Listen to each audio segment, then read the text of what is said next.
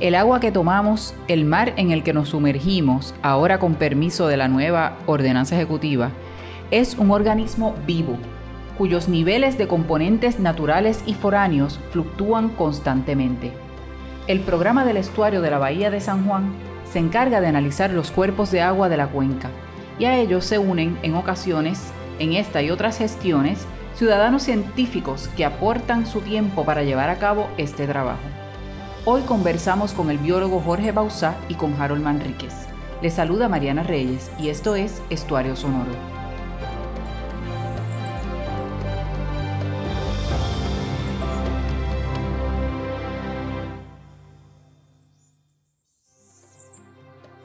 El doctor Jorge Bausá es el director científico del programa del estuario de la Bahía de San Juan. Conversamos sobre el proceso de monitoreo de agua. Vemos muchas veces un mapita que publica el estuario eh, con banderitas rojas o verdes en diferentes playas, eh, en diferentes áreas eh, acuáticas. ¿Qué es lo que significan esas banderitas?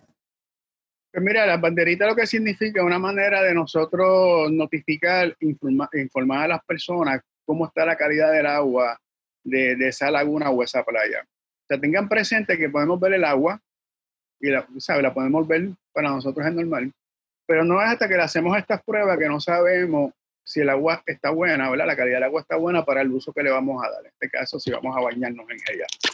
Es como cuando nos hacemos, nos vamos a hacer un chequeo rutinario con el médico una vez al año. Él nos manda, ¿verdad? Nos ha preferido un CBC, que lo mejor nos sentimos bien, pero no es hasta que nos hacen el CBC que no nos damos cuenta que tenemos los triglicéridos altos o el colesterol.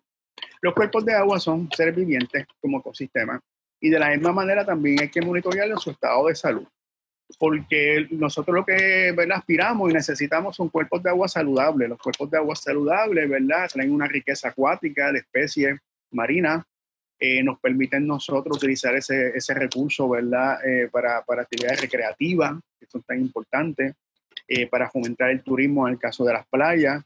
En el caso de los cuerpos de agua dulce puede ser hasta una fuente de agua potable. Cuando vino el huracán María, que se fue el agua, mucha gente fue a la quebrada o fue al pozo o al ojo de agua o al manantial a satisfacer sus necesidades de agua potable. O sea que nosotros o sea, que, que, va más allá de simplemente qué bonita está la laguna, qué bonita está la playa, está limpia, vamos a disfrutarla, sino que, tu, la vida puede depender en una situación de emergencia de ese cuerpo de agua eh, que tú tienes cerca. Pero para eso hay que coger la muestrita del agua, llevar el instrumento, monitorearlo y sobre todo analizar el dato. El dato es un número y el número no te dice nada hasta que tú no lo comparas este, con lo que llaman con un estándar. Y así que funciona el monitoreo, ¿verdad? Se colecta la muestra, en este caso se miden unas bacterias eh, que son indicadores de contaminación de, de agua, o sea, agua, ¿verdad? Que se llama material este, sanitario, fecal, eh, que indica si hay agua sanitaria llegando a ese cuerpo de agua. La bacteria por sí sola no es patógena, lo que te indica es, mira, está llegando el agua ahí de los baños, agua sanitaria, y como está llegando esa bacteria, te pueden estar llegando unas que sí te pueden hacer daño, ¿verdad? Como puede ser eh, de la disentería, como puede ser eh, otras enfermedades clásicas bueno, diferentes enfermedades relacionadas con el, con el agua. Ya te digo el nombre.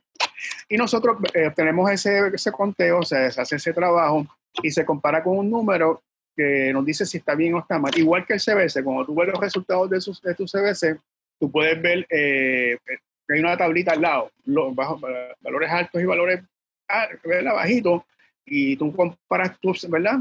tu resultado con esa tablita y ya tú sabes si estás en el range. Los cuerpos de agua eh, eh, actúan de manera similar. Ahora bien, lo importante es ese dato es informar, o sea, no colectar el dato y monitorear, sino informar a, las personas cómo está la calidad del agua y para nosotros utilizarlo como una herramienta de manejo, cuando nosotros podemos ver cómo está la calidad del agua a través del tiempo, ¿verdad? Podemos determinar, mira, está bien o está mal, y si está mal, entonces movernos cuál es la fuente de esa, de esa contaminación, la fuente de por qué no está cumpliendo. De ahí entonces nos reunimos con las entidades correspondientes, con las agencias, con los municipios. Mira, la calidad del agua en esta estación está mal. Hay una fuente de contaminación, vamos a identificarla y vamos a corregirla para que entonces, ¿verdad? Ese paciente cuando se le vuelva a hacer el CBC esté completamente saludable. Nosotros dependemos de los cuerpos de agua. Tenemos que convencernos de eso. Ese lago, ese río, esa quebrada, esa playa que le pasamos por el carro cerca, es bien importante para la calidad de vida y la subsistencia de nuestra sociedad. ¿Han visto mejoría desde que empieza el estuario con este programa de monitoreo de calidad de agua? ¿El resultado de esto ha sido que ha mejorado esa calidad de agua en, algunos sectores o, qué es lo que han visto? Sí, mira, definitivamente nosotros empezamos hace varios años un proyecto, comisionamos a la Universidad de Puerto Rico, ¿verdad? Lo que llaman la Estación Experimental Agrícola, eh, para que identificaran todas las fuentes de contaminación a nivel de cuenca. Tenemos que tener presente que esa contaminación que llega a la playa no necesariamente se genera ahí en ese punto. Eh, muchas veces se genera lo que llaman cuenca arriba, en una quebrada, que ahí llega la contaminación y como el destino de toda el agua del río y de la quebrada va a ser siempre el mar. Y a lo mejor la fuente de contaminación no está ahí, sino está cuenca arriba. Pues con este trabajo, ¿verdad? Se empezaron a identificar todos esos salideros, esos tubos rotos que descargaban a las quebradas. De esta manera, ¿verdad? Se levantaba un banco de información, se identificaban dónde estaban los problemas y nosotros, con esos datos, creamos un tax force, un grupo de trabajo eh, constituido por la Agencia de Protección Ambiental Federal, la Junta de Calidad Ambiental, entiéndase recursos naturales, por los, los, ocho municipios que componen la cuenca del estuario, la academia, y traíamos esa observación. Y entonces ahí se hacía un plan de trabajo por ejemplo, la autoridad de acuerdo a la calidad pues tomaba acciones, decía, ah, no, pues vamos a mover las brigadas para corregirlo o arreglar ese tubo roto. Y de la misma manera con los municipios, así logramos para corregir cientos de salideros a nivel de cuenca. Y, y se mejoró, pero es un trabajo que, que continúa.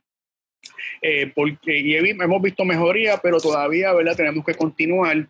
Es bien importante también empoderar las comunidades que viven cerca de estos cuerpos de agua, porque nosotros podemos mover las brigadas acueducto y corregir el problema, pero los que viven allí son los, los, ojos, son los que pueden perpetuar este esfuerzo y poder decir, mira, no hay problema, esto ya está trabajando bien o se rompió el tubo otra vez.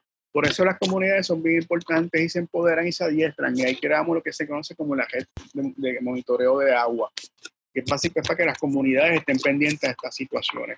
Lo que es curioso, a veces mejor hay comunidades que siempre han visto la quebrada contaminada y para ellos eso es normal y es decirle, no, no es normal, o sea, esto hay que corregirlo.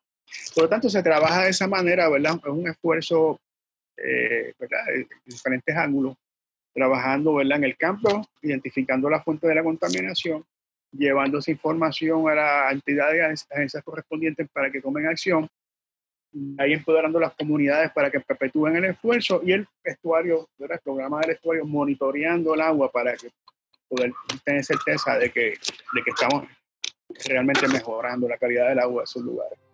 Pues muchas gracias, Jorge. Nuevamente seguiremos conversando. Chévere, un placer. Gracias a ustedes. Harold Manríquez es coordinador de monitoreo del programa del estuario de la Bahía de San Juan. Se encarga de los diversos programas de ciudadanos científicos y nos cuenta de qué se trata hemos estado hablando sobre el manejo del agua, ¿verdad? Y sobre el, eh, medir esa calidad de agua. Estuvimos hablando con el doctor Jorge Bauzá sobre el tema, pero me gustaría saber específicamente de qué se trata el programa de ciudadanos, ciudadanos científicos. Lo he visto anunciado, conviértete en un ciudadano científico, me llama la atención. ¿Qué hay que hacer y qué hay que tener para poder ser un ciudadano científico?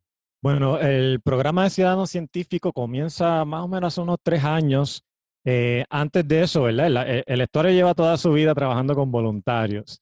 Y en el 2008, más o menos, este, comenzó de manera eh, periódica a salir a hacer monitoreos de calidad de agua eh, con voluntarios, al igual que también se hacían censos de aves y todo, ¿no? Pero desde el 2018 como que se puso, ¿verdad? Más en, en, se formalizó. Ya más o menos para el 2017-18, este, esos programas, ¿verdad? Esas actividades con voluntarios eh, se unen en un programa de certificación ciudadana. Y básicamente, ¿verdad? Este, cualquier persona puede participar. Bueno, usualmente mayor de edad, la ideal es que sea mayor de edad, eh, puede participar en este programa, que es bien sencillo. Consiste en tres conceptos. Número uno, eh, tomar unos talleres introductorios sobre los, los, temas en particular de la certificación. luego de eso, tomar unos talleres extras como complementarios y entonces acompañarnos a unos viajes de campo, hacer unas horas de, viaje de campo. Y así, ¿verdad? Este, cada ciudadano pues podrá eh, certificarse, cumplir con los requisitos y entonces pues eh, se certifica como, como parte del programa de Ciudadanos Científicos. Y entonces cuando ya la persona está certificada como ciudadana científica, ya puede participar en diversidad, me imagino que de, actividades con ustedes, ustedes les entregan también una serie de materiales, he visto eh, anuncios de eso también, se entregan los materiales, ¿qué materiales son? ¿Qué, es lo que se le entrega a la gente en ese kit? Sí, no, eh, eh, son, son varias cositas. los viajes, los trabajos lo hacen en conjunto con nosotros, ¿verdad? No, no, no estamos dando materiales, sino que se hacen en conjunto con nosotros. Eh, en este caso, ¿verdad? En calidad de agua, pues se utiliza una instrumentación eh, eh, electrónica, unos sensores que el mismo ciudadano aprende a utilizar. se utiliza también unos medidores de nutrientes que son portátiles, que también, una vez más, el ciudadano, ¿verdad? Es el que tiene, es el que, tiene que usar. Porque mira, un ciudadano científico, vamos a empezar por eso, un ciudadano científico es un ciudadano que está envuelto en algún tipo de proyecto científico, ¿verdad? Pero tú dices, pero es que puede estar acompañando, puede estar limpiando. No, no, no, no, no. Tienes que estar completamente envuelto. Si es un monitoreo, que tú hagas el monitoreo. Eh, si es un censo, que tú hagas el censo. El manejo de data, que lo haga el ciudadano. Así que nosotros, ¿verdad? Salimos de viaje de campo, ellos salen con nosotros y, ¿verdad? En uno que otro viaje de campo, pues uno los ayuda, uno, ¿verdad? Le da el training, pero en algún momento, pues la idea es que ellos lo puedan hacer de manera independiente. Eh, así que en este caso, ¿verdad? Trabajan con nosotros, al final pues se certifican, se le hace certificación y su carta de, certificado y lo utilizamos, ¿verdad? Para que sea utilizado como herramientas futuras eh, para que esa persona, ¿verdad? Por ejemplo, mejore su, su CV, mejore su resumen, eh, con unas destrezas nuevas que acaba de, aprender. ¿Y qué tipo de gente suele ser la que se interesa en ser ciudadano científico? ¿Vienen de distintas ramas o has visto una tendencia? Pues mira, eh, eh, al principio el, programa era un, como había poco espacio, nosotros salimos en botes, por ejemplo, eh, y mm. hay poco espacio en el bote, así que tampoco podemos tener, verla tanto público. Y decidíamos siempre escoger el grupo más diverso posible, nada de científicos exclusivos, no, no, no, si pueden venir un contable, enfermera, de todo, de todas las áreas. Y también de todo Puerto Rico, ideal fuera que fueran de aquí del estuario, ¿verdad? Porque están velando sus propias aguas. Pero no, no, no, de toda la isla. Así que más o menos fuimos expandiendo, fuimos abriendo los espacios y ahora mismo pues está básicamente a cualquier persona, ¿verdad?, que desee, que desee entrar. Y mira, pues de todas las edades, obviamente los estudiantes eh, están buscando más eh, estas oportunidades para expandir su conocimiento, para expandir sus destrezas, pero también las personas mayores ya eh, retiradas que están buscando cómo, ¿verdad?, tomar de su tiempo y apoyar el ambiente, pues también tenemos bastantes de, de esas personas ayudándonos. Y son reincidentes, o sea, una vez la, empiezan a, participar como voluntarios, vuelven, regresan.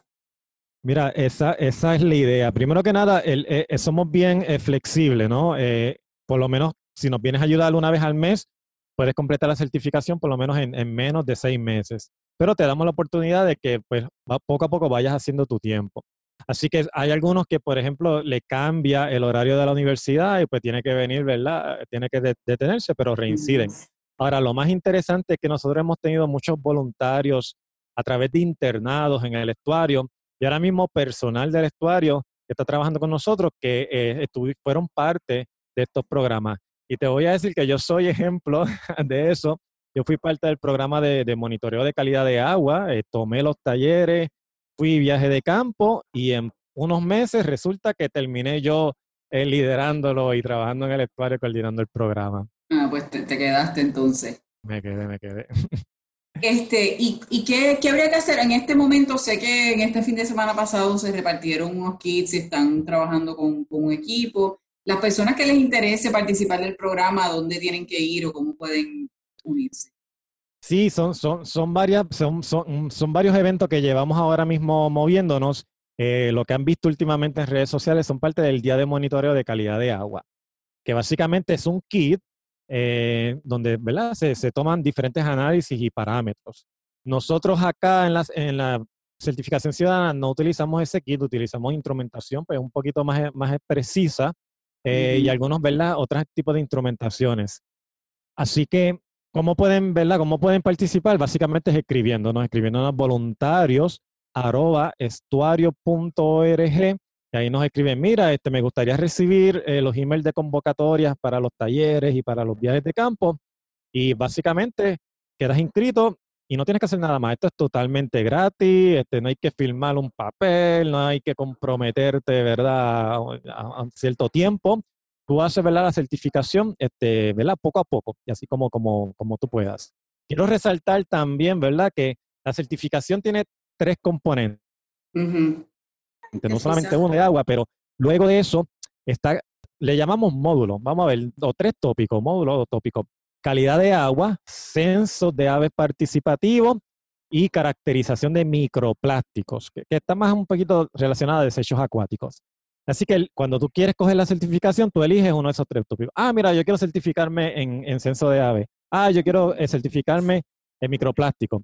Cada módulo, ¿verdad? Tiene sus viajes de campo, tienen sus eh, talleres y, ¿verdad? No son intercambiables. Si haces tus horas en viajes de campo en aves o haces tus horas en viajes de campo en microplásticos.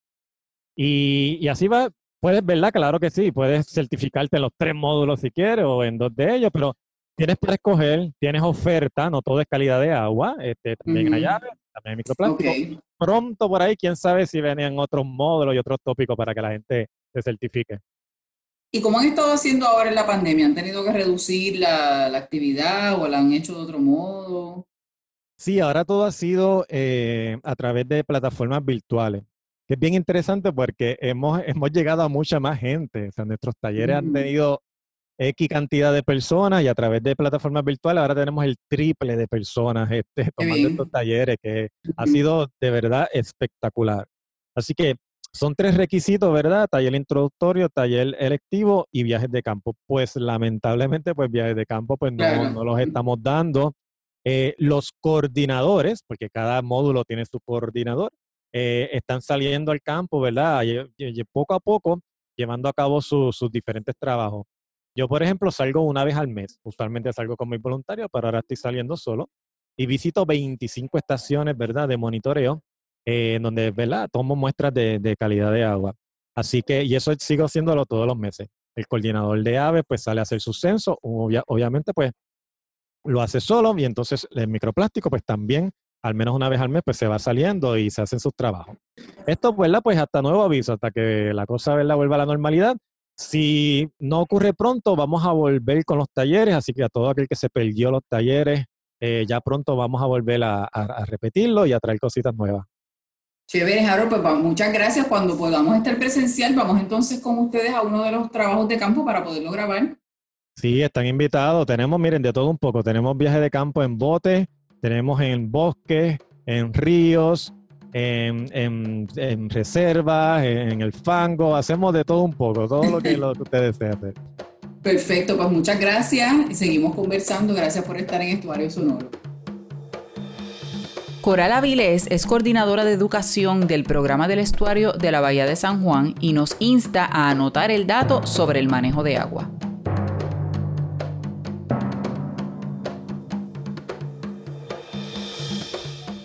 Hoy voy a estar compartiendo 10 recomendaciones de cómo podemos mejorar la calidad del agua del estuario. Número 1, conviértase en voluntario de monitoreo. Número 2, participe en siembras de árboles. Número 3, ayude a evitar desbordes de aguas sanitarias.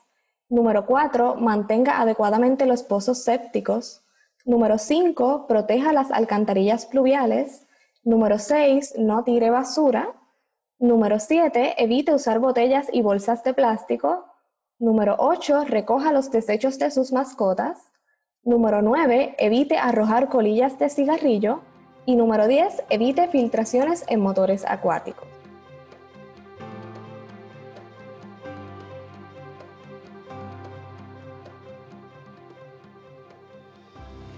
Estoy por Santurce con Brenda Torres, la directora ejecutiva del programa del estuario de la Bahía de San Juan. Y vamos a hablar sobre la importancia de que personas que no están entrenadas en la ciencia participen en los programas de ciudadano científico. ¿Por qué esto es una prioridad para el, para el estuario? Bueno, el estuario, eh, nosotros constantemente nos alimentamos de datos científicos y nosotros trabajamos en una cuenca hidrográfica de 97 millas cuadradas.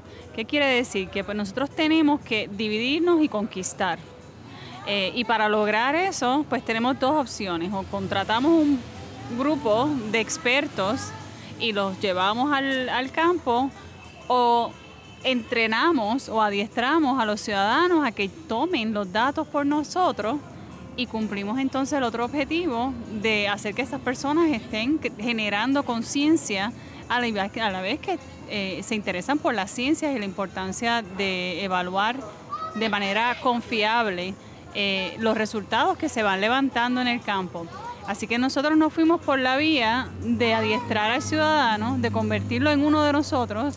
Eh, y para nuestra sorpresa, el ciudadano en Puerto Rico está ávido, está interesado en esto, porque le ve el, gran, eh, una oportunidad de acercarse al medio ambiente, una, una actividad eh, pasiva, recreación pasiva, le ve tantos otros beneficios que nosotros no habíamos realmente pensado eh, cuando diseñamos la actividad, que pues, eh, no, es, no es difícil contar con ellos. Así que nosotros no tan solo eh, adiestramos al, ciudadano, lo convertimos en un voluntario oficial, sino que damos una certificación.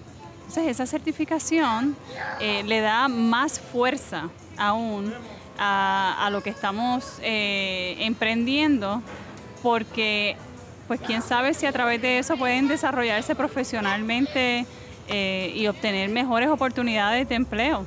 Así que eso, eso, ese fue, ese es realmente el programa de Ciudadanos Científicos de nosotros. Que eso me comentaba Eliezer, de hecho, que hay muchos reincidentes. O sea, que hay gente que va y participa de Ciudadanos Científicos y vuelven o mantienen algún tipo de relación con el estuario en el futuro.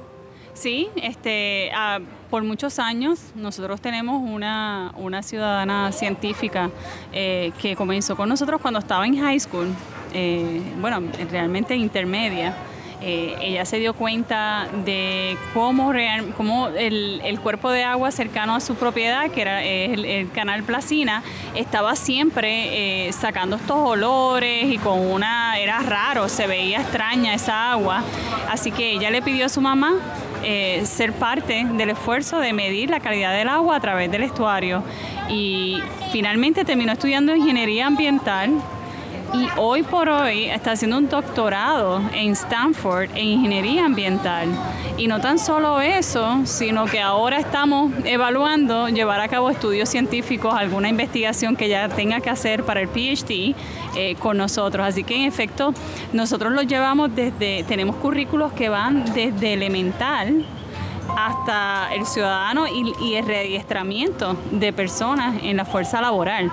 Así que es bastante amplio y, comprensivo. Y, sí, contamos con gente que, que trae a su familia generacional, ¿no? Este, y esa, eso lo hace bien, bien entretenido. Así que el equipo del estuario tiene, tiene destrezas que van eh, desde bien, bien científico, bien técnico, a destrezas de personas que puedan manejar niños y, disfrutar con ellos. Eh, yo soy una que he llevado a mis hijos eh, a los estudios que hacemos y yo, yo sé que ellos están en buenas manos porque tenemos el, personal que conoce cómo manejar y cómo llegarle a, a los estudiantes. Así que ese es nuestro, nos sentimos orgullosos de eso, sí. Así que motívense para que sean ciudadanos científicos en este trabajo súper abarcador que hace el estuario. Gracias, Brenda. Gracias. Estuario Sonoro es un programa producido por la calle Loíza Inc. para el estuario de la Bahía de San Juan. El proyecto es posible gracias al apoyo de la subvención recibida por parte de la Agencia Federal de Protección Ambiental. Producción Mariana Reyes. Dirección técnica Vladimir Pérez. Sigue al estuario en Facebook, Instagram y Twitter como Estuario San Juan y visita nuestra página estuario.org. El programa del estuario de la Bahía de San Juan es una organización sin fines de lucro que diseña y desarrolla proyectos que mejoran la calidad de las aguas y los ecosistemas dentro del sistema del estuario de la Bahía de San Juan y su cuenca.